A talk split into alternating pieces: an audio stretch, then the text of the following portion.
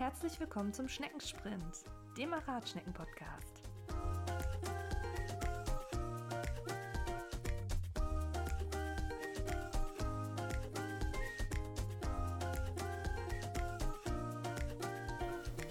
Hallo zusammen, schön, dass ihr wieder eingeschaltet habt zum Schneckensprint, dem Radschnecken-Podcast. Heute wieder mit mir, Steffi.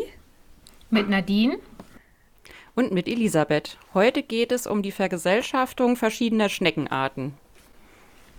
So, möchte sich jemand outen, der das schon mal gemacht hat? Ja, also kann ich machen. ich habe das äh, tatsächlich schon in zwei Fällen gemacht. Mhm. Ähm, einmal bei Einheimischen, weil irgendwie, ich weiß nicht, wo das herkam, wurde immer gesagt, da, ach, da ist das kein Problem.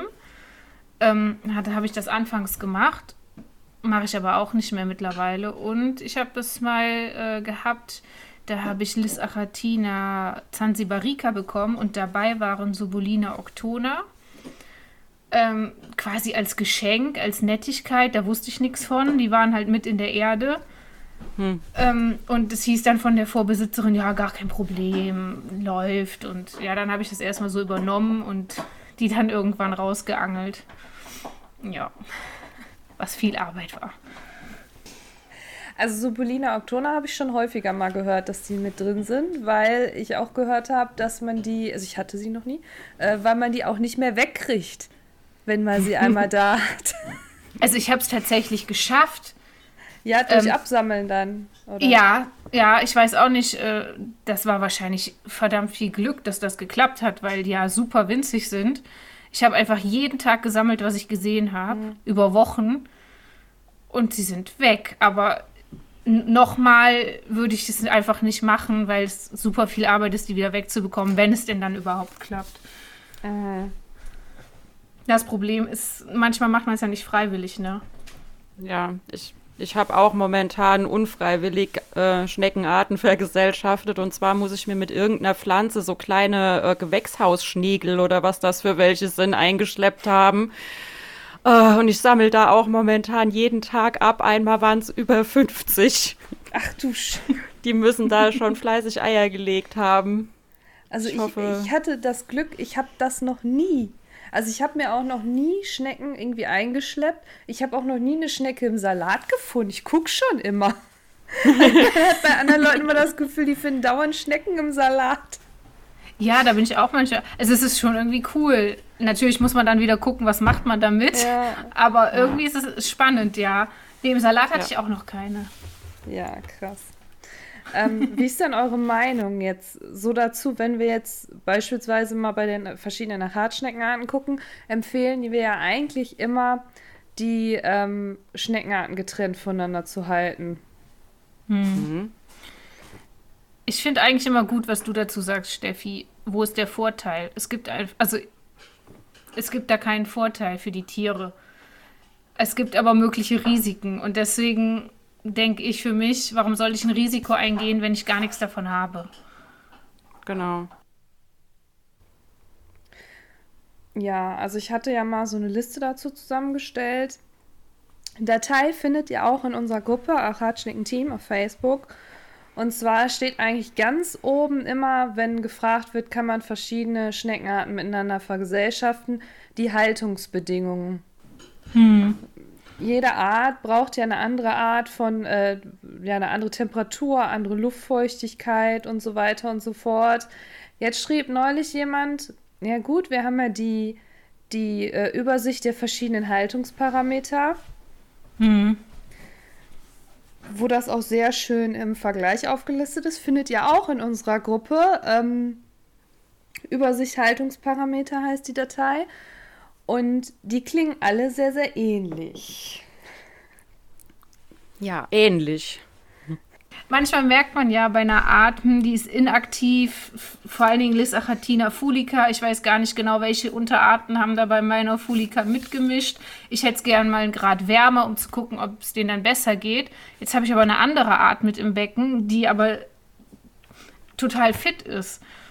Und da kann ich, also dann, da, spätestens dann werden selbst die gleichen Parameter ja zum Problem, weil ich gar nicht flexibel bin. manchmal ist es ja nur ein halbes Grad oder ein Grad. was dann dafür sorgt, dass sich die eine oder die andere Art wohler fühlt. Man so. Ja, also das ist auch so was, was ich da so sehe, dass man halt nicht variieren kann. Jetzt kann man natürlich hingehen und sagen, ja, man kann ja verschiedene Zonen in einem Becken einrichten, aber da frage ich mich immer, soll sich die eine Art dann nur in der einen Ecke aufhalten und die andere Art dann nur in der anderen Ecke? Ja, genau, ja, dann kann ich ja auch genauso gut ein Glas in der Mitte ziehen und habe auch zwei Zonen, wo ja, genau. jede nur in ihrer Ecke sitzt. Ja. ja, und Zonen kriege ich ja sowieso nur hin in entsprechend großen Becken und das ist dann auch eben wieder das Gleiche. Warum stelle ich nicht dann einfach zwei nebeneinander und ja, das glaube ich, ich. Ich weiß nicht, wenn ich jetzt, sage ich mal, ein 1,20er Becken habe, was ja so ungefähr, also relativ oft ist, kriege ich da zwei Zonen hin? Also, ja, ich glaube begrenzt. schon, aber es, es wird schon nicht ganz so einfach. Ja. Ja, und ich denke auch nur sehr ähnliche Zonen. Also, dann habe ich vielleicht ein halbes Grad Unterschied. Mhm, genau. Ja, ich denke schon, ich denke schon, dass man zwei Zonen hinbekommt. Aber ob man die jetzt wirklich so gezielt hinbekommt, dass man da die eine mhm. Temperatur und dann da die andere Temperatur, also irgendwie ist mir das so ein bisschen, es ist mir halt ein bisschen zu schwammig. Ne? Dazu kommt ja auch noch ja. der Punkt, die Temperaturen, die wir empfehlen, das sind ja immer Circa-Temperaturen. Ne? Also mhm. das ist eine, eine Empfehlung. Das ist eine Empfehlung, die wir geben. Eine Empfehlung, die da daraus resultiert, wir haben relativ viel Erfahrung und wir haben die Erfahrung gemacht, dass es bei der und der Temperatur gut funktioniert. Jetzt kann es natürlich sein, besonders bei Fulikas, weil die einfach sehr variabel sind, dass man merkt, oh, meine mögen es aber ein Grad wärmer.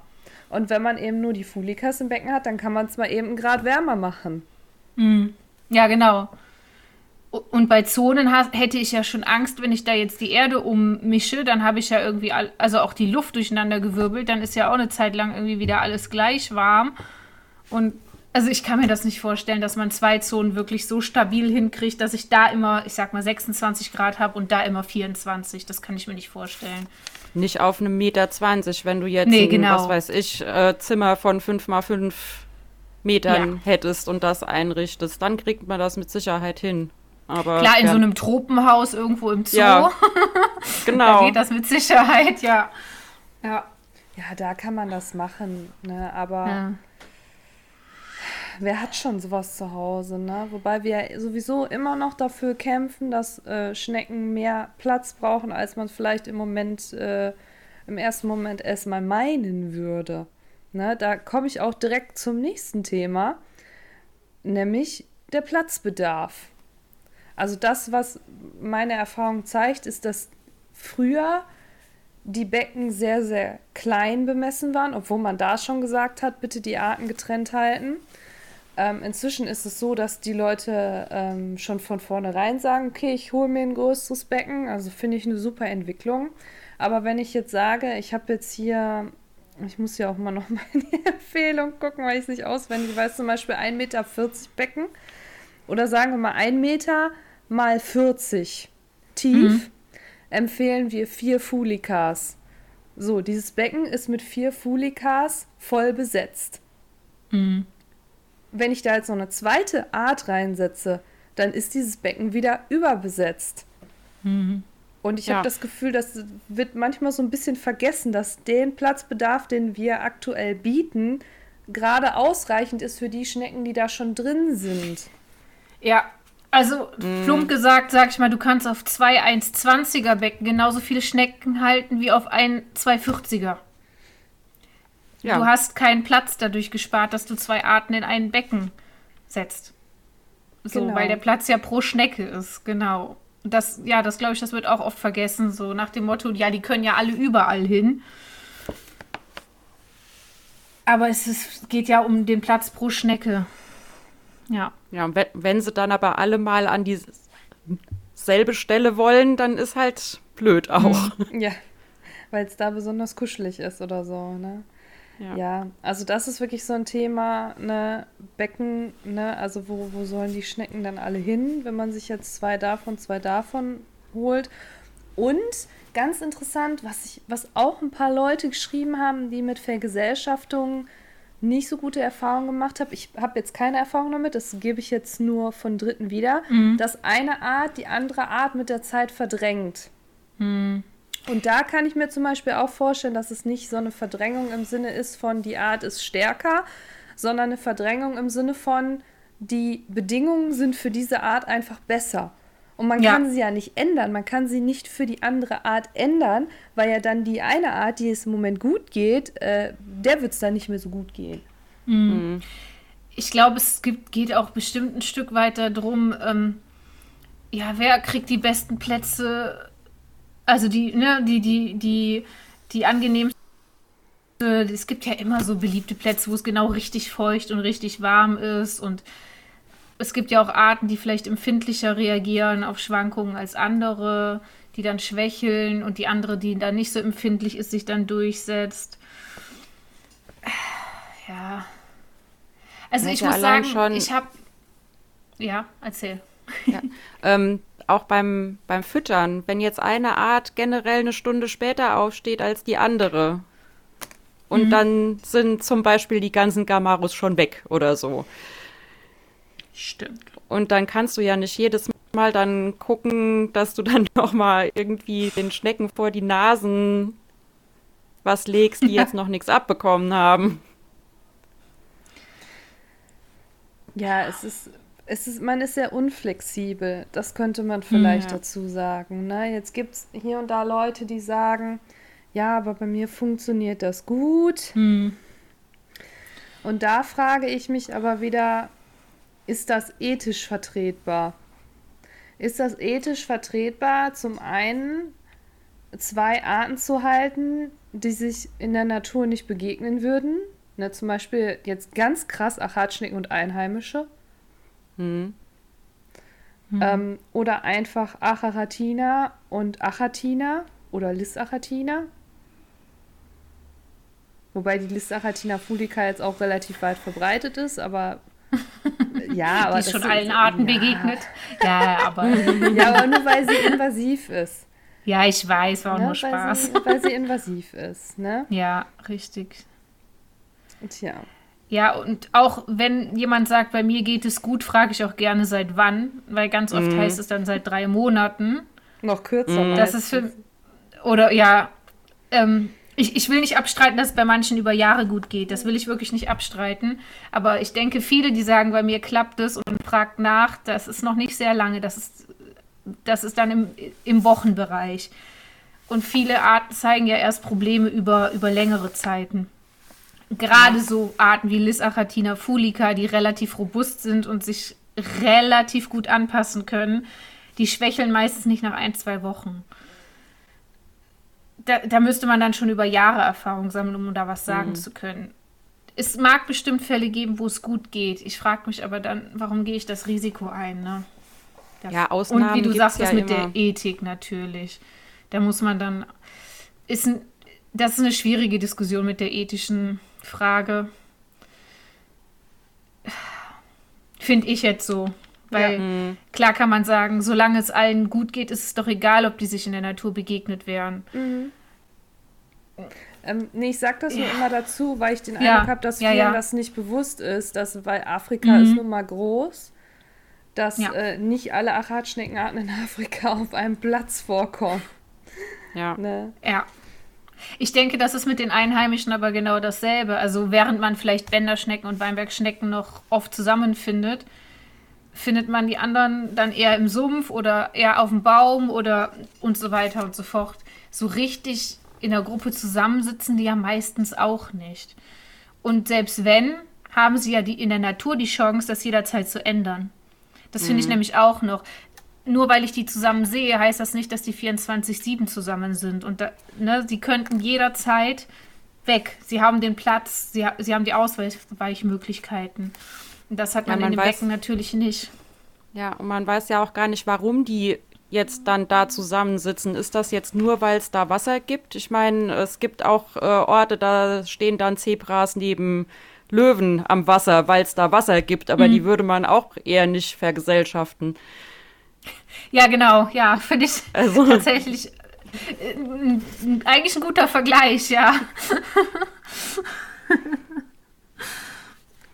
Ja, kann ich mir nämlich auch vorstellen. Manchmal ist vielleicht da einfach nur das Futter oder ich weiß es nicht. Da ist als einziges nicht gespritzt worden im Garten oder oder.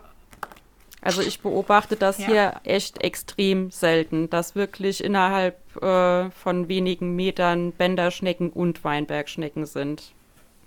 Aber sie haben ja genug Platz. Ja. Hm, ja. Eben. Ja, genau. Ja.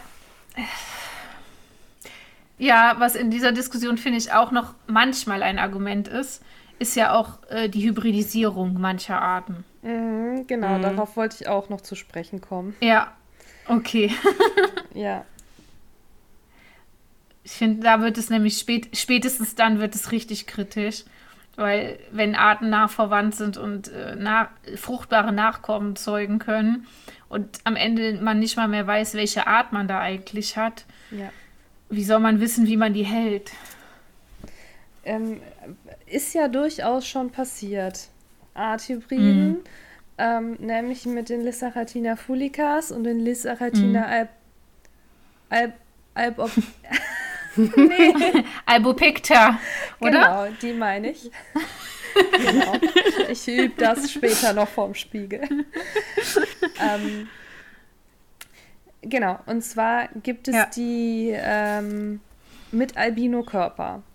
Und wenn man die mit Albino-Körper sieht, dann sind das immer Hybriden. Und ich kann mich mhm. noch genau daran erinnern, wie die zum ersten Mal aufgetaucht sind. Das, wart ihr da schon dabei? Das ist schon ein paar Jahre her. Hm, nee, ich glaube, die gab es schon, bevor ich bei den Achatschneck war. Ich habe das in, in Foren und auf Facebook nachgelesen, genau. Ja, ich kann mich noch genau daran erinnern, wie jemand von einer Börse kam und sagte, das sind fußalbinotische Albo Albos. Albopicta. genau, fußalbinotische Albos. Ich, ich, muss es jetzt abkürzen. Wir wollen das eigentlich nicht machen, ja. aber sonst wären wir nie fertig. Genau, fußalbinotische. Und dann sagte irgendjemand, also die, die gibt es doch gar nicht. Ähm, oder die gibt es noch nicht. Und dann hat sich diejenige informiert von demjenigen, wo sie herkam ich sage jetzt nicht, wo das war, aber mhm. derjenige hat dann auch geantwortet und hat auch gesagt, ja, das sind Hybriden. Also er hat das auch eins zu eins kommuniziert und irgendwie ist das wohl mhm. auf der, sie hatte das auf einer Börse gekauft und ähm, irgendwie ist das da wohl unterwegs die Info dann verloren gegangen, was sehr, sehr oft passiert, dass solche Infos verloren gehen. Ähm, und der hat das ganz klar kommuniziert, hat gesagt, ja, das sind Hybriden und ähm, dann waren sie plötzlich da. Mhm. Und keiner wusste so richtig, was man mit denen machen sollte. Darf man die jetzt mit Albus zusammenhalten? Sollte man das? Ja oder nein? Und wir empfehlen eigentlich immer noch, oder ich, ich weiß nicht, wie es bei euch ist, dass man die getrennt von den normalen Albus hält. Mhm. Aber ähm, mhm. ich weiß, dass inzwischen auch diese Info, dass das Hybriden sind, oft verloren gegangen ist. Also wenn ich die sehe und dann schreibe, ach, das sind doch diese fußalbinotischen Hybrid-Albus, dann sagen die, was? Da weiß ich ja gar nichts von. Und das mm. finde ich mhm. immer ein bisschen schade, weil die Leute holen sich das immer und sagen, ja, ich, die bleiben dann bei mir und ich gebe die nie wieder ab und ähm, dann ist das okay und irgendwie scheint das ja überhaupt nicht zu funktionieren, diese Infoweitergabe. Und jeder ja. möchte ein buntes Becken haben, möchte bei den Fulikas beispielsweise auch ähm, Fußalbinotische oder Gehäusealbinotische haben. Jetzt gibt es das bei den Albus auch, bei den Achatina Achatinern gibt es das auch.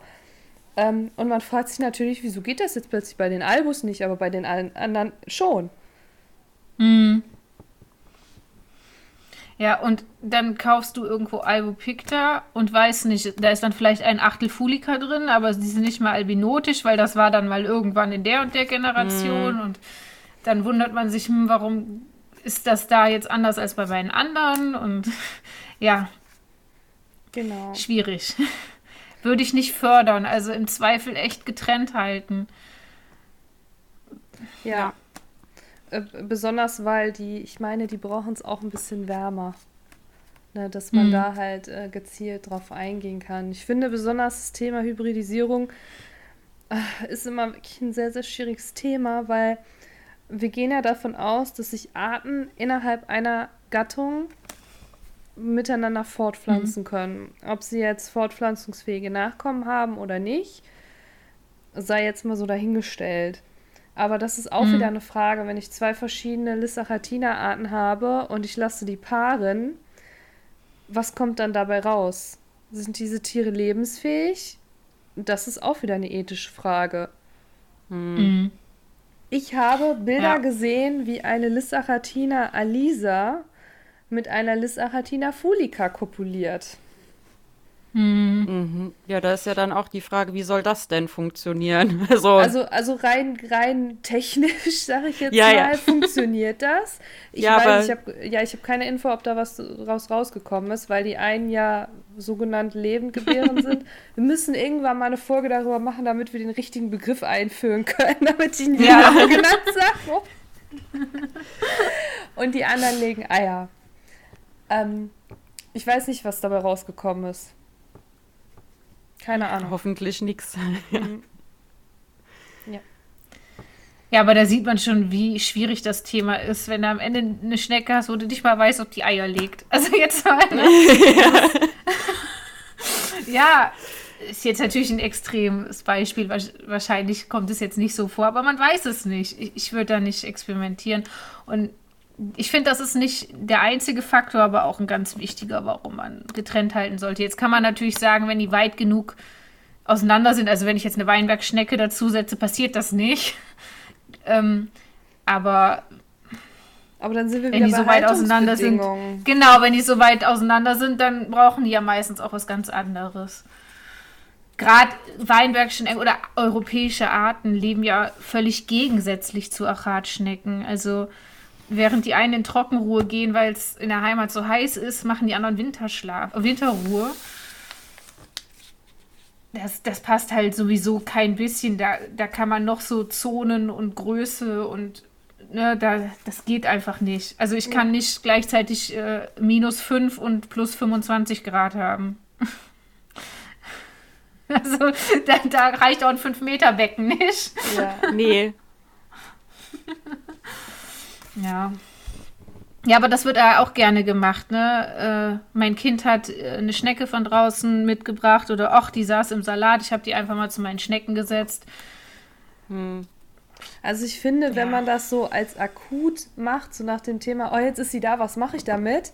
Und sie dann eben da reinsetzt und sagt, ich kümmere mich jetzt innerhalb der nächsten Wochen darum, dass die ein neues Zuhause bekommt, mhm. sei es jetzt hier noch ein neues Becken mit Kumpels oder ich gebe sie ab, dann finde ich das mhm vertretbar. Aber mhm. wenn das dann so ein Dauerzustand wird, dann ist das wieder fraglich. Wobei, ja, und sei mal sagen, doch mal ehrlich, glaube, ja. Ja.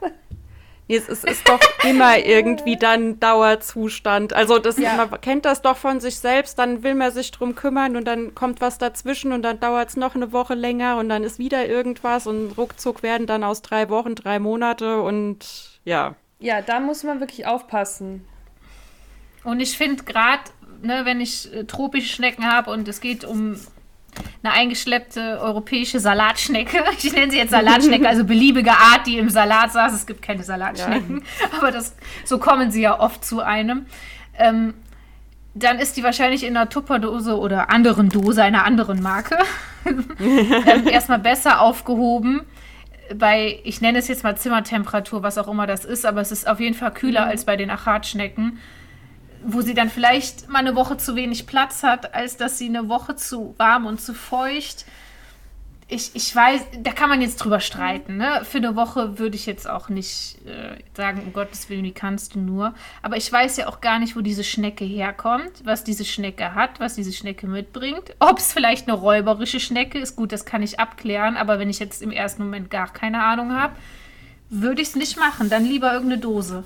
Ja, gut, man muss hm. sich halt erstmal informieren, ne, was das ist. Ne? Ja, genau. Aber man muss einfach immer, immer aufpassen, dass bestimmte Übergangslösungen einfach nicht zur Dauerlösung werden. Mhm. Das ist bei sowas, bei, bei ähm, Platz sehen wir das halt ganz oft. Die bekommt irgendwann mal ein größeres Becken und dieses mhm. irgendwann müsste eigentlich schon gestern sein, weil die schon viel zu groß sind, die Tiere. Ne?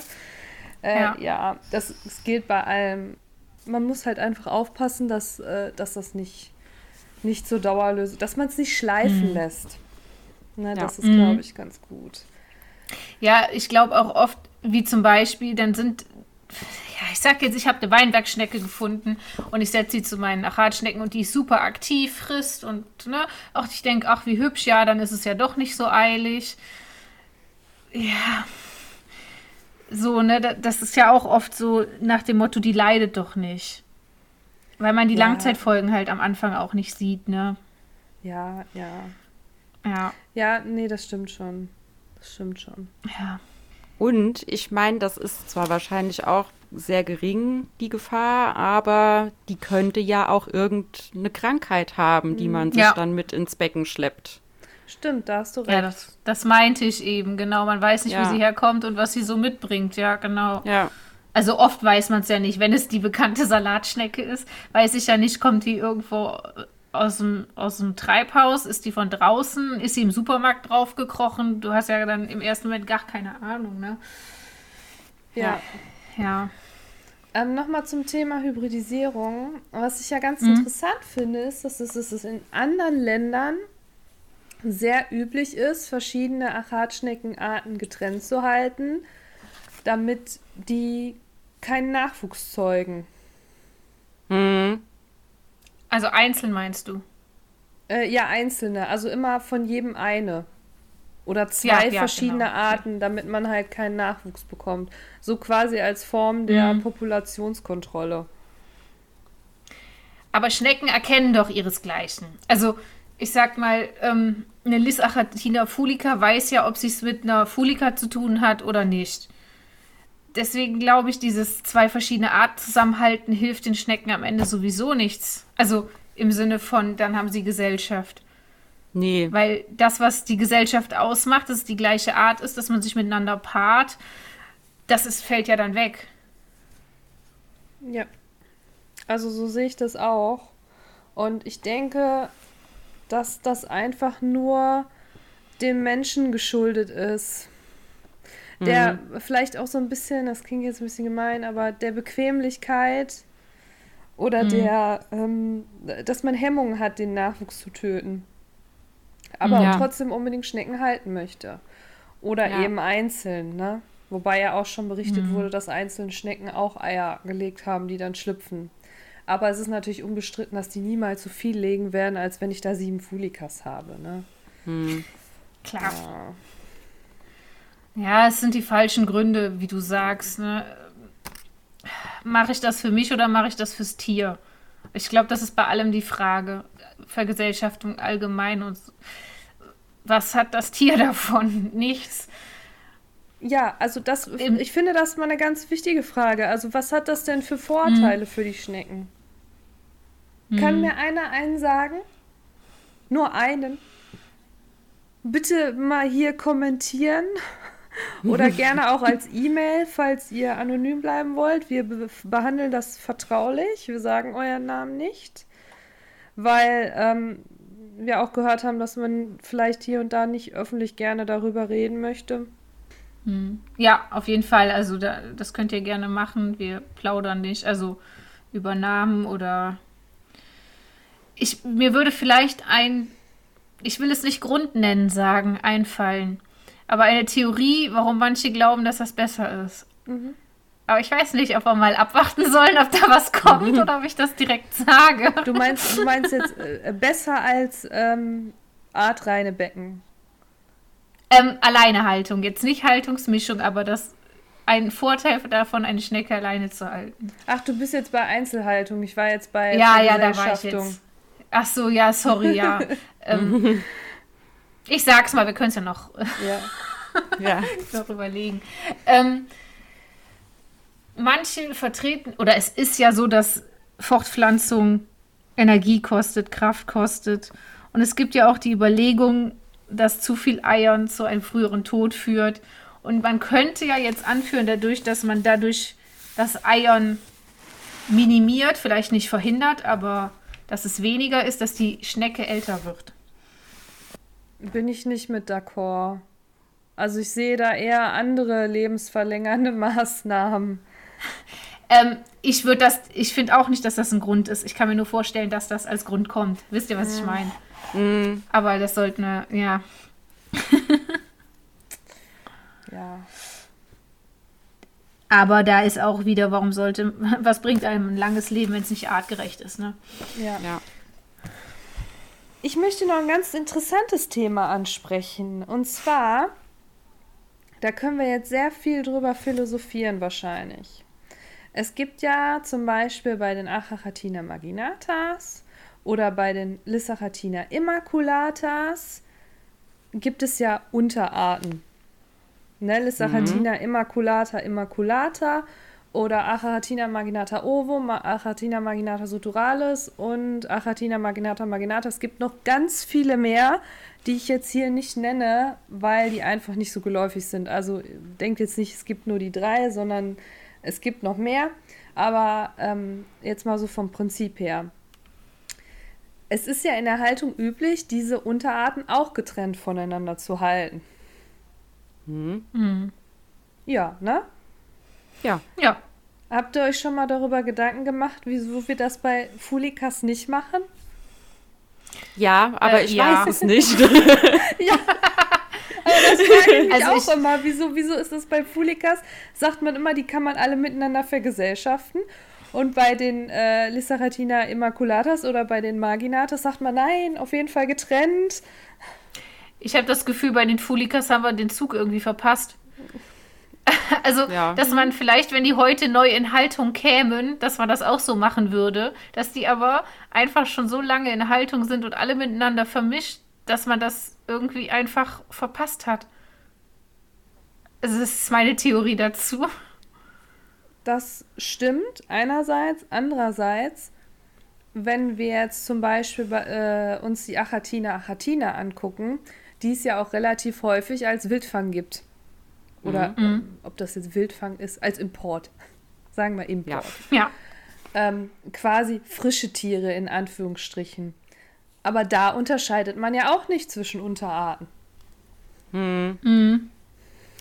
Vielleicht ist es auch, also ist jetzt äh, nur mal so dahin gedacht von mir, äh, gerade bei den äh, Acharatina marginata ovum und suturalis, ähm, dass man ja auch eben den roten Po von den Sutus erhalten will. Und ich denke mal, das geht dann halt ja irgendwann auch weg, wenn man die ständig untereinander mischt. Oder man hat eben nur mal so vereinzelt ein paar Tiere, die das Merkmal noch haben. Ja, ähm, richtig. Was ich auch immer wieder interessant finde, ist, ähm, wenn ähm, wir Bilder bekommen von Acharatinas, von Acharatinas, die zu bestimmen sind und diese Merkmale nicht ganz eindeutig sind, ob das jetzt Acharatina marginata ovum, Acharatina marginata suturalis und so weiter und so fort sind. So. Und dann wundern sich immer alle, dass zum Beispiel, wenn ich zwei Marginata Marginata kreuze, dass da Nachkommen rauskommen, die nicht diesen Marginata Marginata Merkmalen entsprechen. Und dann wundern sich immer Leute und ich frage mich immer, wieso wundert ihr euch denn? Weil bei Fulikas ist das doch ganz normal, dass da plötzlich Ja. Rodazzi oder so rauskommt. Da wundert sich keiner. Also ich wundere mich dann immer darüber, dass die sich wundern. Ne? Und da ist halt irgendwann mal einfach eine andere mit eingekreuzt worden. Ich weiß auch, dass es die gibt und dass die auch verkauft werden. Definitiv. Da kenne ich einige Ja. Quellen aus äh, so Kleinanzeigenportalen. Ja, es ist halt auch die Frage, manchmal weiß man ja auch nicht, was in, mit den Tieren vorher passiert ist. Ne? Ja. Ja, oder In selbst auch bei Fällen Importen. eigentlich. Ja. Ja. Ich ja weiß, stimmt, ich äh, weiß bei nicht, Importen, ja. ich weiß nicht genau, wie es da ist, aber die ähm, äh, Ovum und Suturalis, die haben ja schon auch überschneidende Vorkommensgebiete, oder? Mhm. Ich glaube schon, ja. Ja. Ja, da, da sagt denen ja auch keiner, hier, nee, mit der darfst du nicht. Also, Nö. Und also dann kann das Schnecken ja- ist das sowieso egal. ja. Wir machen das halt nur, um die Merkmale zu erhalten. Ist das den Schnecken, also ich sag mal, eine Schnecke, die die Auswahl hat zwischen gleicher Art und anderer Art, Nee, nee. Es ist also, ja dieselbe nein, nein, nein, Art. Nein, es ist dieselbe Art. Das nein, ich frage jetzt vielleicht nochmal deutlich ah, ja, ja, Entschuldigung. Ja, du hast recht. Und, ja, ja, ja. Genau. Ja, nee, ja, aber das ist recht. vielleicht ganz gut. Vielleicht ja. ähm, wissen das einige ja. nicht. Also Lis aratina fulica ist die Art. Und bei den Achatina marginatas wären eben Achatina marginata die Art und Achatina marginata ja. marginata die Unterart. Und wenn sich eine Achatina marginata marginata mit einer Achatina marginata suturalis paart, dann ist das in dem Sinne kein Hybrid oder kein Arthybrid. Mhm. Ja. Ja, das stimmt. Trotzdem bevorzugen die, also, also bevorzugen sie nicht die Schnecke ihrer Unterart. Also weiß man das? Das ist jetzt nur aus Interesse. Also ich weiß das nicht, aber ich weiß, dass in der Literatur zwischen Unterarten nicht unterschieden wird. Hm. Weil man es einfach nicht für notwendig hält. Also dieses Bestimmen bis zum letzten Punkt, bis, zu, bis zur Unterart, bis zur Form, bis zur Morphe, das ist so ein Ding, was nur in der Hobbyhaltung auftaucht. Hm. Und auch dieser Drang, für jeden Streifen eine neue Morphe ähm, definieren zu wollen, das kommt nur durch die Hobbyhaltung. Weißt du, wir Biologen ja. sagen dann, ja, das ist halt Variabilität. Also das ist halt... Ja. Die sieht dann halt mal ein bisschen Klar. anders aus, ne? Ja, das ja, ist, man hat ja, halt immer das, das hübscheste Tier. Ja, aber das ist im Moment, muss man sagen, ist das inzwischen schon wieder sehr abgeflaut. Also vor ein paar Jahren war das mal mm. ganz, ganz extrem. Das haben wir in einer anderen Folge mm. ja schon mal erzählt mit den Pink Panther und den Karamell mm. und so und ähm, all diesen Sachen. Und dann gab es noch ganz viele andere Sachen, die dann irgendwie bestimmt wurden, wo dann jemand meinte, oh mein Gott, die hat jetzt so einen besonderen Streifen, ich habe eine neue Art entdeckt. Und dann auch noch naja. Als Neuling war ich auch ein bisschen so. also da war eine Beule, die hatten die anderen nicht. Und ich habe schon gedacht, mein Gott, ey, boah, habe ich eine tolle Schnecke. Mein Gott, ist ausgefallen. ja, ne, aber ich kann das ein bisschen verstehen. aber ja, man muss da nicht. Ja. Klar, es ist halt nicht jede. Es ist wie bei allen Tieren, die sehen nun mal nicht alle gleich aus. Genau, genau. ja. ja. Ja. Äh, genau, genau. Also wir waren bei, bei, bei der, wir waren bei der Kreuzung von Unterarten. Ja. Unterarten, ja. Genau. Ja. Bei der Kreuzung von Unterarten. Und ich bin der Meinung, dass, das, dass die keinen Unterschied zwischen Unterarten machen.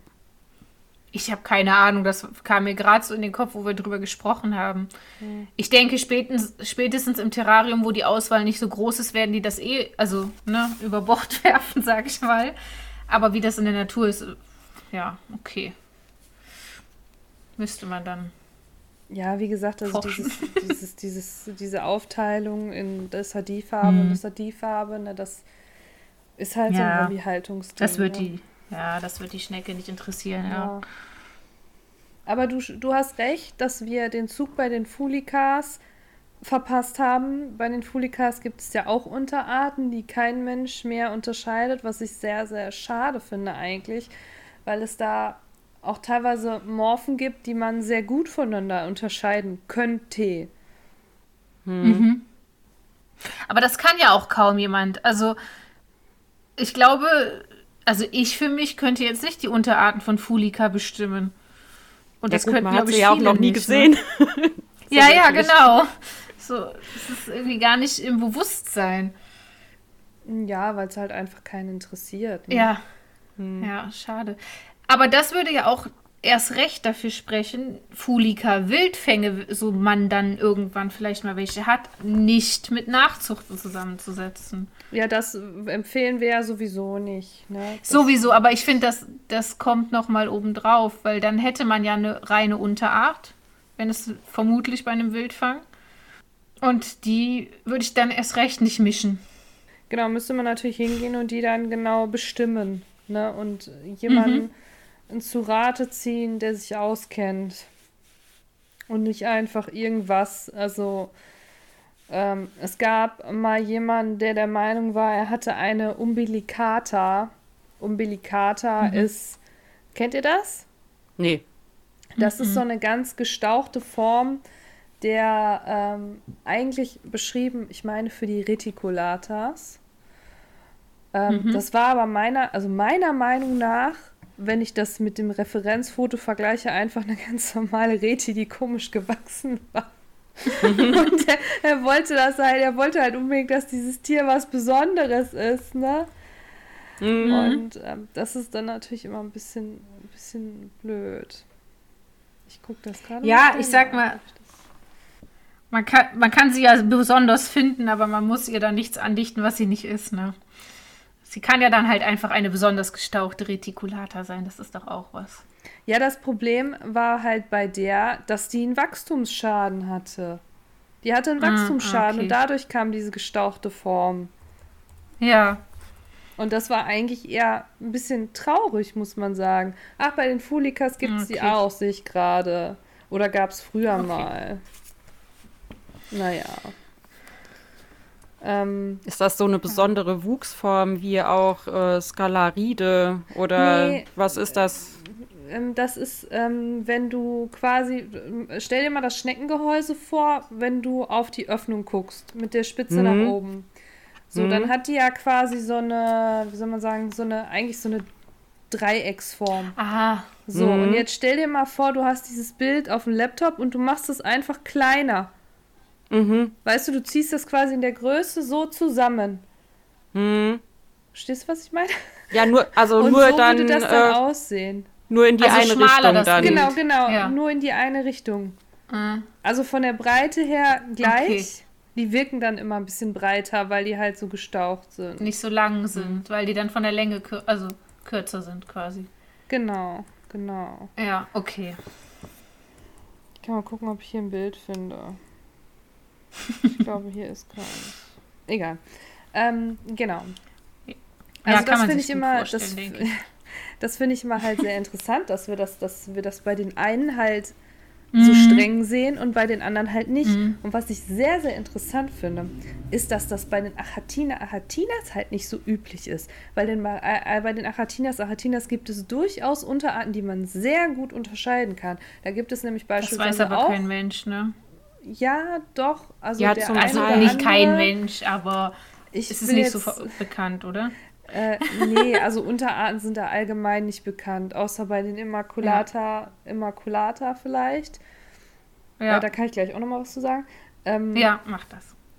Es wissen einige, ich bin mir nicht sicher, wieso die das nicht unterscheiden. Also zum Beispiel, ich mhm. weiß jetzt nicht, ob ich ihren Namen hier sagen darf.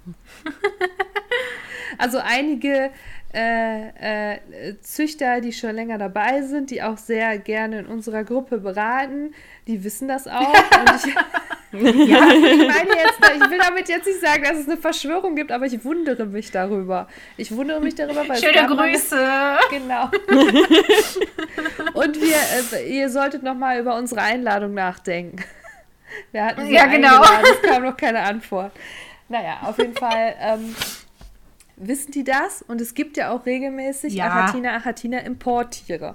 Und da wundere mhm. ich mich immer, dass man nicht die mal nimmt und die bis zur Unterart bestimmt. Jetzt sage ich genau das Gegenteil, ne? weil gerade habe ich noch gesagt, wir interessieren uns da nicht für, aber naja, auf jeden Fall würde man dann, wenn man zum Beispiel mal eine Achatina, Achatina mit richtig roten Apex hat, ähm, das ist nämlich auch ein Merkmal einer Unterart, dann nur mit die mit rotem Apex zusammenhalten. Mhm. mhm.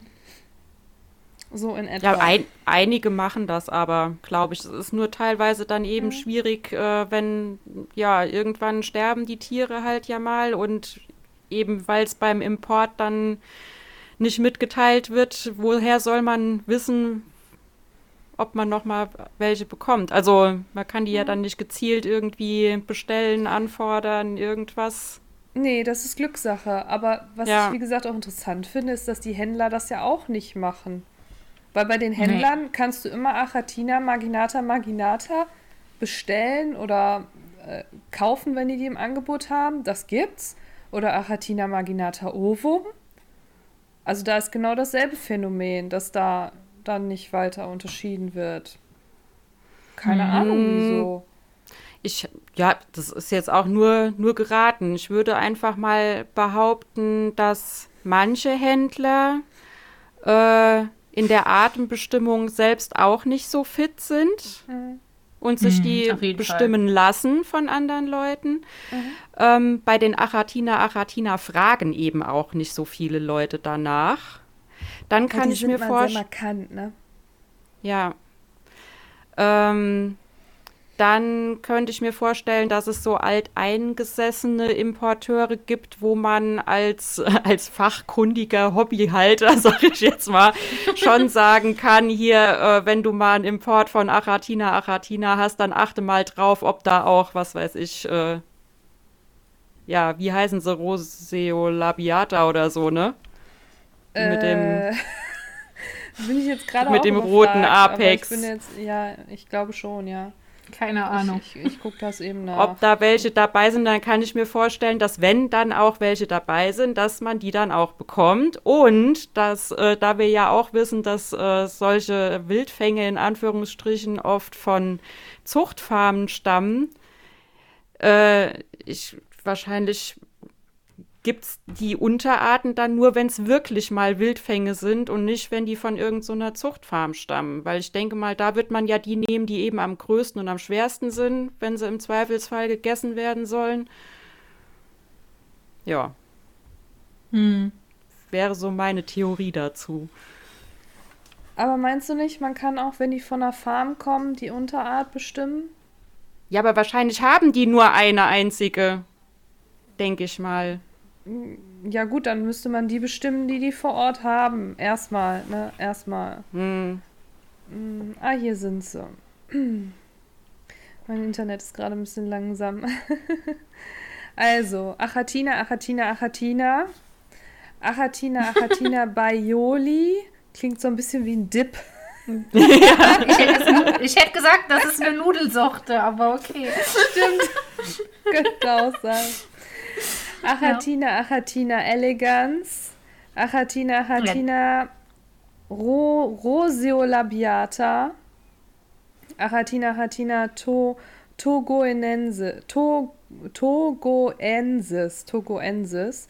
Und dann gibt es noch mhm. die gehäusealbinotischen Varianten, Achatina, Achatina depravata und Achatina, Achatina monochromatica. Alles ohne Gewähr, dass ich das richtig ausgesprochen habe, weil ich mich vorher nicht damit beschäftigt habe. Da sind nur zwei bei, ja. von denen ich überhaupt mal gehört habe, ne? Ja, wahrscheinlich die albinotischen, ne? Die äh, finde ich sehr interessant. Die gab es mal eine Zeit lang zu kaufen, aber mhm. dann nicht mehr. Ich hatte sogar mal welche. Mhm. Oh, cool. Die, ja, ich hatte mal welche, die sind mir aber leider ziemlich schnell gestorben. Irgendwie nach einem Dreivierteljahr oder so. Und dann, ja, die sind relativ selten. Was ich mir auch sehr gut vorstellen kann, weil bei Achatina Achatina einfach das Gehäuse so das Alleinstellungsmerkmal ist, ne? Genau, ich hätte überhaupt hm. kein Interesse da an Gehäuse-Albinos, weil, ja, dann sind ja keine Streifen mehr da. Mhm. ist was für Liebhaber, die vielleicht beides haben, dann in getrennten ja. Becken optimalerweise. Also ja, wenn man sich so in Achatina, Achatina verliebt hat und dann noch eine andere Farbe möchte oder so. Aber das ja. ist ja auch sehr interessant, wenn wir jetzt sagen würden, dass wir die ähm, jetzt empfehlen würden, die Lis Achatina Fulica, ich sag jetzt mal Farbformen. Es ist ja immer so ein mhm. bisschen, ob das jetzt Unterart ist oder Farbform. Ich sag jetzt mal die albinotischen Varianten. Mhm. Ähm, wenn man jetzt empfehlen würde, die getrennt zu halten, dann hätte man natürlich auch nicht immer so eine Nachkommenüberraschung. Ne? Also nicht mhm. immer so ein, so, ein, so ein Osterei. Also ich lese das in letzter Zeit häufiger. Ähm, ich habe zwei wildfarbene Lissaratina fulica und ich lasse jetzt schlüpfen, weil ich will gerne Vollalbino haben. Und da frage ich mich auch immer, ist das ethisch vertretbar, das so, das schlüpfen zu lassen, wenn ich Vollalbinos mhm. haben möchte, wo die Wahrscheinlichkeit, dass da Vollalbinos bei sind, gegen null geht? Mhm. Ja, und auf der anderen Seite, aber auch, wenn ich sage, ich will wildfarbene haben und ich habe zwei wildfarbene zusammen, die aber schon seit Ewigkeiten gemischt wurden, sage ich mal, dann habe ich ja auch nicht die Garantie, dass da wildfarbene rauskommen. Also ja, selbst wenn ich die jetzt trennen würde. Höher, ne? Die ist ja. viel höher, aber wenn ich die jetzt trennen würde, weil ich sage, ich möchte jetzt nur noch die Farben nachziehen, dann dauert es ja auch wieder eine ganze Zeit, bis ich da wirklich nur noch wildfarbene hätte, wenn ich wildfarbene nur zusammenhalte. Naja, aber also bei den wildfarbenen sehe ich das nicht ganz so kritisch, weil wenn du zwei wildfarbene miteinander passt ja. und du möchtest in den Nachkommen, möchtest halt wildfarbene Nachkommen haben, du hast ja 800 Eier und davon mm. sind werden werden, mm. wenn wenn äh, falls da albinotische auch mit dabei sein sollten, werden trotzdem mindestens 80 Prozent Wildfarben ja. sein. Das heißt, du hast eine Möglichkeit, auf jeden Fall zu, nach den Wildfarbenen zu selektieren. Aber, auf jeden Fall, klar. Ne, also wie gesagt, die Wahrscheinlichkeit, Andersrum dass ist schwieriger, ja. sind, geht gegen null. Weil muss ja beide Merkmale müssen sich äh, vereinen, ne? Ja. Und es ist ja nicht umsonst so, dass man nun mal meistens, also dass man äh, im, am Angebot sieht, dass die meisten nun mal ähm, Wildfarben sind oder vielleicht White Jade, ne? Also ja. so. Mhm. Ich will nicht sagen, dass Vollalbinos selten sind oder dass man da nicht drankommt. Aber es ist ja um einiges einfacher, an eine wildfarbene zu kommen. Ja. ja. Wobei ich die wirklich, wirklich schön finde, weil wildfarbene ja auch in ihrem Gehäuse sehr variabel sein können. Also die können grünlich sein, die können gestreift sein. Mhm. Also ich finde auch, dass da zum Beispiel bei diesen ganz stark gestreiften diese Recht, die Rechtfertigung steht, die eben nicht mit anderen ihrer Art zu vergesellschaften, sondern nur eben mit diesen Gestreiften, damit diese Morphe mhm. enthalten bleibt. Mhm. Ja, man hat so einen Einheitsbrei oft, ne? Mittlerweile, also ja. die sehen jetzt nicht alle gleich aus, aber die Wildfarbenen sehen schon alle sehr ähnlich aus. Habe ich das Gefühl. Nicht alle, aber viele. So. Viele sehr, sehr wenig gestreift und sehr einheitlich braun mittelbraun. Ja. So diese mit viel, also diese extrem gestreiften oder sehr dunklen oder sehr hellen, es ist halt alles eher seltener, ne? Ja. ja. Ähm, was ich ja. vorhin zu den, zu den Immaculatas noch sagen wollte. Ganz interessant, also bei den Lissaratina Immaculata, es gibt ja Lissaratina Immaculata Immaculata. Welche gibt es mhm. da noch? Ich vergesse die immer. Äh, ich bin da Mir fällt nur wieder die ein, wo immer gestritten wird, ob es die ja, jetzt genau, gibt oder nicht. Ich, ja, die ist mir auch schon eingefallen, aber ich wollte jetzt erst ja, ja. die anderen aufzählen. ich wollte jetzt erst die anderen aufzählen. Genau, also Lissaratina Immaculata Immaculata. Ähm, ich gucke gerade. Ah, das ist ja interessant hier. Die wird gar nicht mehr als Unterart geführt, offiziell. Mhm. Aha. Okay. Also es gibt gar keine Unterarten mehr. Das ist jetzt ganz neu. Okay. Das ist ja interessant. Ja gut, dann hat sich das wohl erledigt. Also, Aber das also, sieht man mal, äh, ne? Ja. Also wir unterscheiden ja. Lisaratina immaculata, immaculata dann wurde lange Zeit unterschieden Lissaratina immaculata pantera. Die Lissaratina pantera wurde halt ursprünglich als eigene Art beschrieben. Dann ist mal jemand hingegangen und hat gesagt, nein, das ist keine eigene Art, sondern es ist eine Unterart der Immaculata, also Lissaratina immaculata pantera, so kennen sie die meisten wahrscheinlich. Ähm, die es aber wahrscheinlich nicht gibt. Also es ist wahrscheinlich einfach ein Synonym, ein äh, älteres Synonym so wie bei Achatina, Lissachatina Irlalai und Lissachatina Alisa. Also da kennt man das eigentlich so. Ist so ganz geläufig. Ne? Wenn man sagt, das ist genauso, dann können sich die meisten was darunter vorstellen. Dann gibt es noch Lissachatina Two-Tone und diese Two-Tone ist ja äh, Lissachatina Immaculata Two-Tone. Entschuldigung, diese Two-Tone ist ja so, eine, so ein Modename. Ne? Man sagt in der, äh, mhm. in der Systematik sagt man Trivialname. Und ähm, da ist ja auch wieder so der Punkt, die sollte man nicht mit anderen vergesellschaften. Mhm. Weil eben sonst die Morphe verloren geht. Genauso wie bei Lissaratina reticulata gibt es ja auch diese Two-Tone-Färbung. Für alle, die es nicht kennen, eine Two-Tone-Färbung bezeichnet nicht den Fuß. Also es gibt ganz oft das Missverständnis, dass bei den Lissaratina reticulata der wildfarbene Fuß, der ist so, wie soll man sagen, der ist halt vorne dunkel und dann wird er nach hinten hin so ein bisschen heller. Also so, wie soll man sagen, so ein bisschen gemischt eigentlich. Ne? Also nicht durchgehend mm. dunkel. Aber das bezeichnet nicht das, sondern das bezeichnet ein farbig zweigeteiltes Gehäuse. Ja, und, und auch nicht in, in Wachstumsrichtung genau. zweifarbig, sondern eben, ja, wie, wie sagt man das denn da? Komplett einmal der Spirale entlang quasi. Genau, und man sieht das eben auch ja. deswegen erst später, wenn die Tiere älter sind. Ne? Und es mhm. ist halt super schade, dass zum Beispiel bei den Reticulatas dies ja auch fast gar nicht mehr gibt. Weil sie eben mit den anderen gemischt wurden. Ne? Mhm.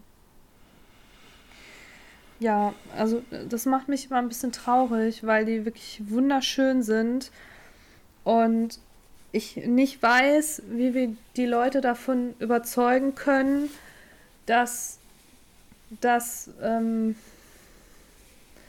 ein Verlust ist. Ja, es ist schwierig. Ja. Weil wir auch immer sagen, gleiche Arten zusammen, ne? Ja, aus Menschensicht auf jeden ja. Fall ein Verlust, in dem ja, Fall, aus, muss man sagen. Aus, oder aus Haltersicht, so, ne? Ja, ja, genau. Ist jetzt wieder eine andere Schiene als äh, die Schnecken leiden drunter. Ja. Aber ist auf jeden Fall schade. Ja, also bei, genau. den, bei den Lissaratina Immaculatas empfehlen wir auch, sie getrennt zu halten. Und da gibt es ja auch noch die Lissaratina Immaculata Mosambik, die ja keine richtige Unterart ist, mhm. sondern eine bestimmte Morphe, die einfach aus Mosambik kommt. Hm, okay. Ja. Hm, genau, genau. So. Ja. Ähm, ein Thema noch, was ich noch besprechen möchte. Und zwar mh, mm, äh, ist auch wieder so ein bisschen ethisch. Muss mal meine Tabelle hier aufrufen. Genau. Ähm, ich lese das mal ganz oft, dass Leute sagen, ähm, ja, ich habe verschiedene Arten und dann äh, ich halte verschiedene Arten zusammen und dann versuchen wir immer zu argumentieren, wieso wir das nicht für geeignet halten. Und ähm, dann wird immer gesagt, ja, aber ich ziehe ja nicht nach. mhm. Löst das ja. irgendwas bei euch aus? Frustration. ja. Nee, das, also ich denke, dass äh, wer jetzt mitgehört hat, der hat ja gemerkt, dass es da noch mehr Gründe gibt, außer Hybridisierung oder so, warum man es lassen sollte. Ja, und auch die Tatsache, dass Schnecken ja das Sperma speichern können und irgendwie jetzt im Extremfall nach einem Jahr noch äh, Eier produzieren von einer Paarung. Ähm, macht dieses Ich ziehe ja nicht nach schwierig, falls man die Schnecke vielleicht gar nicht mehr hat. Und niemand kann sich davon freisprechen, dass er irgendwann die Haltung, warum auch immer, aufgeben muss. Aber das ist sehr interessant, dass du das sagst, weil äh, meiner Erfahrung nach verlaufen diese Diskussionen immer gleich, dass wir halt argumentieren und dann sagt man, ja, ich ziehe ja nicht nach. Und dann sagen wir, mhm. ja, aber die Schnecken können ja das Sperma sehr lange speichern. Mhm. Und dann sagt derjenige, mhm. wir bleiben bis zum Lebensende bei mir. Äh, mhm. äh. Ja, im Idealfall bestimmt, aber ich meine, es ist bestimmt selten, aber es gibt einfach Lebensumstände, da geht es nicht. Ja. Ich glaube, das kann wirklich jedem ja. passieren. Und manchmal ja, ändert man Fall. ja auch seine Meinung. Vielleicht will ich nach drei Jahren doch nachziehen. Das halte ich, ich, noch für viel wahrscheinlicher. Ja. Ich, also zum einen das und ich glaube, ja. dass es einfach ganz oft dazu kommt, ja, wir haben jetzt das erste Gelege, wir wollen jetzt doch so ein paar Schnecken nachziehen. Mhm. Und da macht man sich vielleicht auch gar nicht so Gedanken darüber, ne, weil man sich denkt, ja gut, die können sich halt gar nicht verpaaren, was wovon man nicht einfach so ausgehen sollte. Ne? Weil, wie gesagt, man weiß ja. auch nicht, falls das ein Hybrid ist, was dann dabei rauskommt. Ne? Also wie man sie hält, sind die Tiere gesund und so weiter und so fort. Und also es ist ein sehr, sehr kontrovers, stark diskutiertes Thema. Hm. Was auch oft zu Streitigkeiten ja. führt. Und ich finde das immer hm. ein bisschen schade, wenn, wenn, wenn Leute sagen, ja, wir ähm, ich sage das nicht, dass sie, dass sie vergesellschaftet sind, weil das nicht, wie soll man sagen, weil das nicht akzeptiert wird. Na, ich meine, einerseits mhm. wird das Gott sei Dank von der Mehrheit nicht ähm, als optimal empfunden, aber andererseits denke ich mir, wenn jemand das tut, dann muss er doch ein, also ein, und mir einen vernünftigen Grund dazu nennen kann. Oder sagen kann, so, ich habe die jetzt seit, weiß ich nicht, zwei Jahren auf so und so viel Platz, ne, und das funktioniert.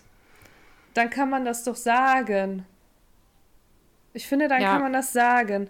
Oder, oder ein Grund, wieso man das macht. Also das interessiert mich wirklich mal. Also wieso man das macht und welche Vorteile hm. das haben soll. Ja, ich finde auch, also dafür fliegt niemand aus der Gruppe oder irgendwas, wenn man das sagt. Äh, auch wenn man dabei bleibt, wir können das noch so blöd finden, da muss niemand irgendwelche Konsequenzen befürchten. Genau. Ähm, und halt wenn schön, man doch dahinter steht, Argumente Genau, bekommen, ne? wenn man ehrlich ist. Ja, und wenn die Leute auch einfach ehrlich sind. Also, ja. die meisten sind mit Sicherheit ehrlich, aber manchmal hat man das Gefühl, hm, irgendwie den Fragen wird ausgewichen. Eigentlich will man nur helfen, aber man kriegt die Infos nicht. Ja, ich meine, wir können nicht mehr sagen, als finden wir nicht gut. Ja. Wenn man ehrlich ist, dann ist das halt auch so. Ich meine, ja, es gibt nur halt leider ja. manchmal auch Leute, die, bevor sie dann nachfragen, warum die zusammengehalten werden und, und, und, manchmal gibt es ja da vielleicht auch gute Gründe, Gründe für. Da wird dann direkt äh, nur kritisiert. Und also ich finde, man sollte ja. dann erstmal nachfragen, warum das so ist. Also es kommt ja auch schon mal vor, dass jemand äh, ein Mischbecken hat und weiß es gar nicht. Ja, das ist so. Das ist eigentlich hm. so der Standard habe ich so das Gefühl, dass äh, mhm. viele ja. sich vielleicht einfach also, äh, ja so ein Becken übernehmen und ähm, ja, haben dann vielleicht von dem, wo sie gekauft haben, gesagt bekommen, das ist die und die Art. Und ähm, dann kann man natürlich sagen, wieso informierst du dich ja nicht? Aber die Person, Person hat sich ja informiert, nämlich bei dem, wo sie die Schnecken geholt mhm. hat. Ne? Und man weiß ja am Anfang mhm. ja auch nicht, was ist richtig? Ist das richtig, was der mir da erzählt hat? Man kann es ja nicht bewerten, man hat ja keine Erfahrung. Ähm, ja. Und da habe ich in ja. letzter Zeit die Erfahrung gemacht, wenn man dann sagt, du, das sind verschiedene Arten, die musst du trennen, dass da eigentlich eher positiv mit umgegangen wird. Hm. Ja. Ja. Habe ich so das Gefühl. Und das finde ich eine sehr, sehr gute Entwicklung. Auf jeden Fall. Als Anfänger eine Art zu bestimmen, ist auch nee, äh, nicht zu verlangen. Das, Nein. Wirklich, das ist. Ich kann das bis heute nicht gut. Und äh, ja. ja. Wie alle wissen, ich markiere ja immer alle, wenn ich gefragt werde. Also, es ja, eine Fulika und eine Reticulata und so erkenne ich jetzt, aber dann. Äh. Ja, wohl die Nee, aber ist ja keine Schande. Äh, die albinotischen ja, ja, ja, stimmt. im jungen Stadium den äh, White mhm. Jade sehr, sehr ähnlich. Ne? Da gab es auch schon. Das stimmt, bei, bei kleinen ne? Tieren ist es schwieriger. Ja, mhm. das stimmt. Schlüpflinge sind sowieso schwieriger oder kleine. Ja. Mhm. Und wenn dann noch manche Reticulata-Halter anfangen, ihre äh, körperalbinotischen Tiere auch als White Jade zu verkaufen, dann wird es halt ganz kompliziert. ja, ja. Ja. Also das ist. Wobei ich, den Gedankengang ja nachvollziehen kann. Echt? Ich kann das überhaupt naja. nicht nachvollziehen. Also diesen. Also Doch, ich finde das. Ich, ich finde das eigentlich ganz logisch, wenn man es sehr oberflächlich betrachtet. Mhm. Weißer Fuß, dunkles Haus, White Jade so hat man es gelernt, ja. aber vergessen, dass es nur für Fulika. Dann vergisst man halt mal, dass es nur für Fulika gilt. Ja, gut, das ist auch so wirklichen eine Grund. Regel. Ne? Das, das ich wollte ja gerade sagen, Sache, es gibt ja nicht wirklich das. Wissenschaftlich. Das haben wir alles ja. im Jargon, haben wir quasi die Regeln so gemacht irgendwie. Ne? Also es hat nicht wir haben die hm. gemacht, sondern es hat sich so etabliert. Ja, im Endeffekt könntest du die auch Lysachatina fulica Einhorn nennen. Keine Ahnung. Also, Jetzt bringen die Leute nicht Mach das nicht. Wollte ich gerade sagen, mach das nicht. Wir haben genug Namen. Aber ja, ich kenne das jetzt wieder aus den Asseln, aber da gibt es Morphen, die haben irgendwie drei, viergängige Namen. Irgendwie alles wird benutzt. Das, also das ist ganz schrecklich. Weil halt irgendwie die dann in fünf Ländern gleichzeitig aufgetreten sind, die Morphen. Jeder hat dann irgendwie so einen Namen gegeben und ja. ja White also Jade ist schon gut für, für Fulika, bleiben wir dabei. Genau, genau. ähm, was wollte ich sagen? Jetzt habe ich voll den Faden verloren. Wir waren beim Mischbecken und dass das ja, manche ja, gar nicht genau. wissen, dass sie eins wir, haben. Genau, wir sind ja schon die ganze Zeit irgendwie beim Mischbecken. Ne? Ähm, ja. Genau, dass manche es nicht wissen. Ähm, ja. Und dann gibt es wieder diejenigen, die das geheim halten. Und was ich ja auch interessant finde, mhm. sind dann die, die sagen, oh, meiner Schnecke geht es nicht gut, was ist denn da los? Und dann sehen wir das zufällig, dass da mhm. drei Arten zusammen sind. Und mhm. ähm, denen es laut äh, Postersteller oder Stellerin ja gut geht. Anscheinend, aber irgendwie dann ja doch nicht, aber man auch nichts verändern möchte. Es ist immer ein bisschen, ja. Ja, stimmt, das ist immer besonders paradox, wenn, wenn der Ausgangspunkt ist, äh, meiner Schnecke geht es nicht gut, woran liegt das? Und man sagt, Mischbecken sind nicht gut und dann gesagt wird, ja, aber bei mir funktioniert das.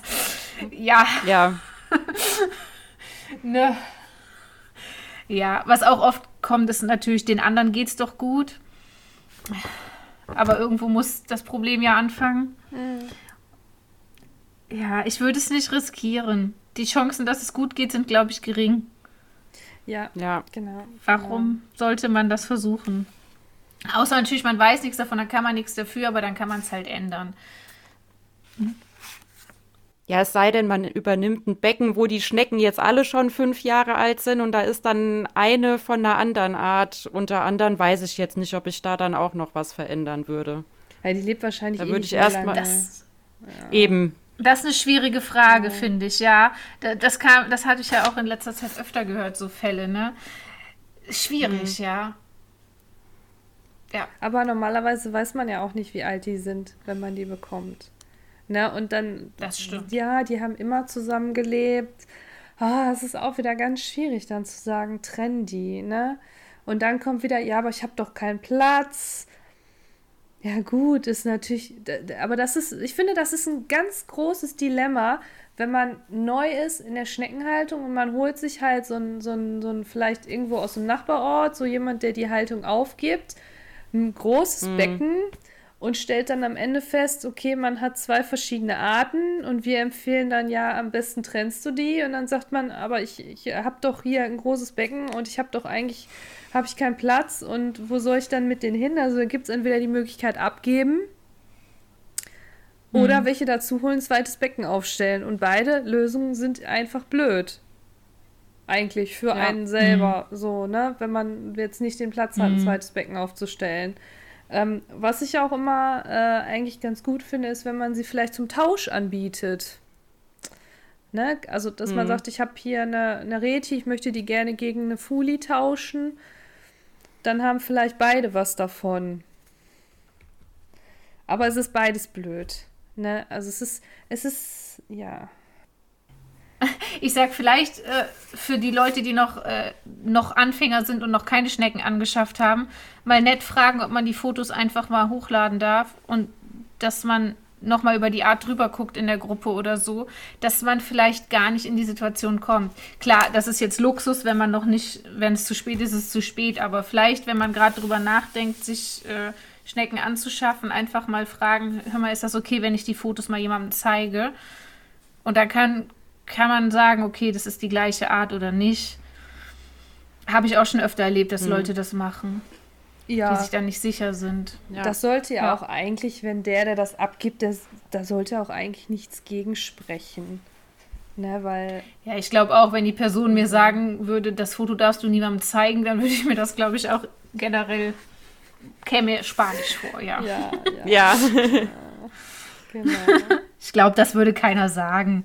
Also kann ich mir. Es gibt alles, aber es dürfte doch. ja. Ja. Gut, jetzt haben wir ja schon ganz viel gesagt. Ähm, ich habe mal wieder meinen Tab verloren. Heute ist echt so ein Tag, ne? Also, ne, also wir haben über die Haltungsbedingungen gesprochen, ne? Also unterschiedliche Arten haben unterschiedliche Haltungsbedingungen an Temperatur und Luftfeuchtigkeit manchmal ja auch sogar an Bodengrund. Ne? Es gibt ja auch Achatschneckenarten, die das vielleicht so ein bisschen feuchter mögen.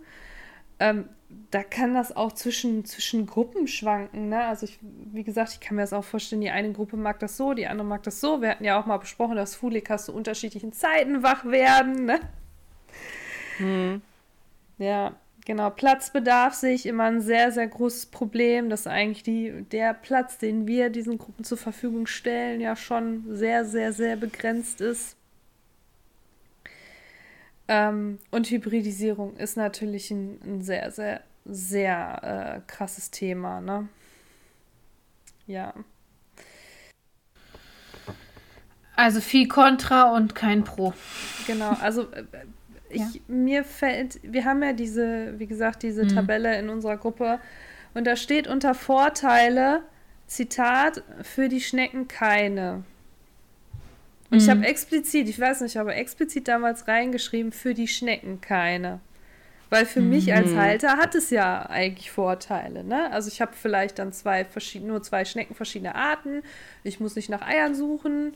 Ähm, ich muss mir nicht zwei Becken aufstellen. Das kostet Platz, das kostet Strom, mhm. das kostet Arbeit, die zu reinigen und so weiter und so fort. Deshalb für mich als mhm. Halter ja, für die Schnecken keine. Mhm.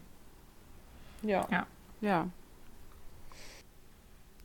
Und für mich hat sich das Thema dann damit auch schon erledigt, eigentlich. Eigentlich, eigentlich. ja, eigentlich schon. Ne?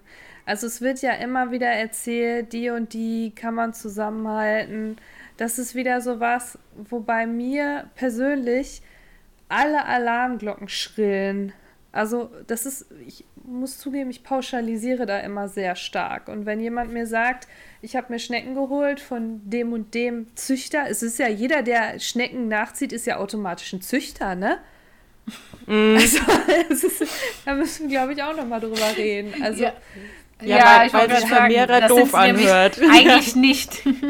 ja, aber Züchter klingt genau. ja hochseriös irgendwie, ne? Ja. Ja, das, das Problem ja. ist halt, dass Vermehrer ähm, unter Katzen- und Hundefans und ja. so quasi ein Schimpfwort ist. Es ist Zu, sehr zu Recht irgendwo, weil da. Ja.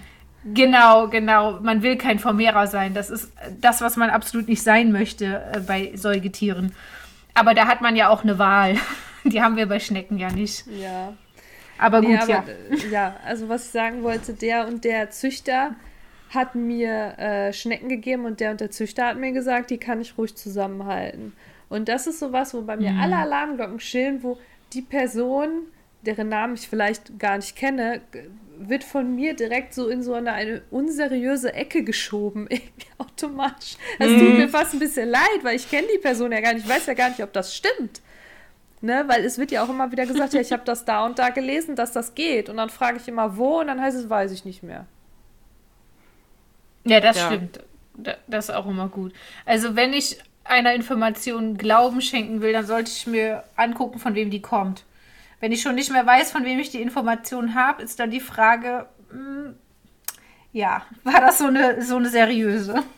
Und es, ich finde, es ist auch immer eigentlich so ganz gut, sich daran zu orientieren, was sagt denn der, wie soll man sagen, die Mehrheit oder wo geht die Tendenz hin? Mm. Ne, damit will ich nicht sagen, dass die Tendenz immer richtig ist. Das stimmt nicht. Aber wenn wir von 200 mm. Leuten sagen, 199, das ist nicht gut aus den eben genannten Gründen und einer sagt, ah, doch, das geht, das mache ich schon lange, dann ist halt die Frage, verlasse ich mich auf diese eine Person?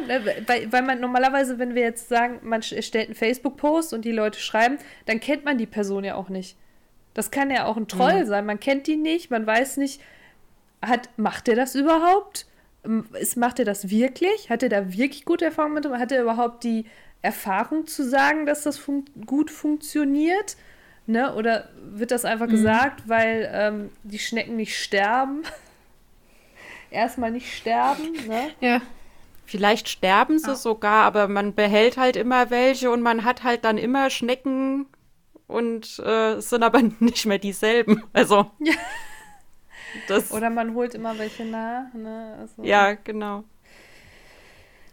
Ja, es ist, es ist ganz schwierig. Also habt ihr das auch mit dieser unseriösen Ecke? Ja. Im Kopf so? Äh, bei manchen Aussagen. Ja, direkt Schublade so, ja, auf. Ja, auf ja. Ja. Ja, ja, wenn jemand, also das ist, mh, mm, Es gibt so ein paar Aussagen, da kriege ich. Uh. Aber ja. Wobei ja. ich auch in der Lage bin, Leute wieder aus Schubladen rauszuholen. Aber. ja, das stimmt. Das stimmt. Aber bei mir schaffen sie das nur, wenn ich die persönlich kennenlerne. Ja. Ja. ja. Aber meistens erfährt man den Namen ja gar nicht, sondern man sagt nur, man, Richtig. man meistens erfährt man ja nur, ich habe die von einem Züchter geholt, ne? Und dann wird mm. der mhm. Name gar nicht genannt und dann denkt man, ah, der Züchter war jetzt aber nicht ganz so seriös, ne? Und hat dir nicht ganz so die richtigen Infos mitgegeben. Dann frage ich mich halt auch immer, ob das so stimmt, was dann da gesagt wird, ne? Weil ich mich halt immer frage, der, der Standard im deutschsprachigen Raum ist eben diese Empfehlung, die wir auch geben, dass man individuell auf jede Art eingibt. Und mhm. es wird immer wieder von ominösen Quellen berichtet, die Internetseiten haben, ähm, wo, wo es angeblich Tabellen gibt, welche Arten man zusammenhalten kann. Mhm. Nur das scheint ja irgendwie streng geheim zu sein, diese Internetseite. Ja, die kenne ich auch nicht. Nee. Ja, also ich, ich auch nicht. Also. Äh, naja. Was Noch nie von gehört. Ja, Vielleicht cool. sind die im Darknet. Ja. ja. ja. naja, ähm, wie dem auch sei. Also, ähm, hinterfragt das ruhig. Ne? Und auch ruhig mehrere Leute fragen. Ne? Mhm. Und wenn sowas kommt, wir meinen das ja alle nicht böse, sondern wir sagen das, weil wir Gründe haben, ähm, dass diese Form von Haltung den Tieren schadet.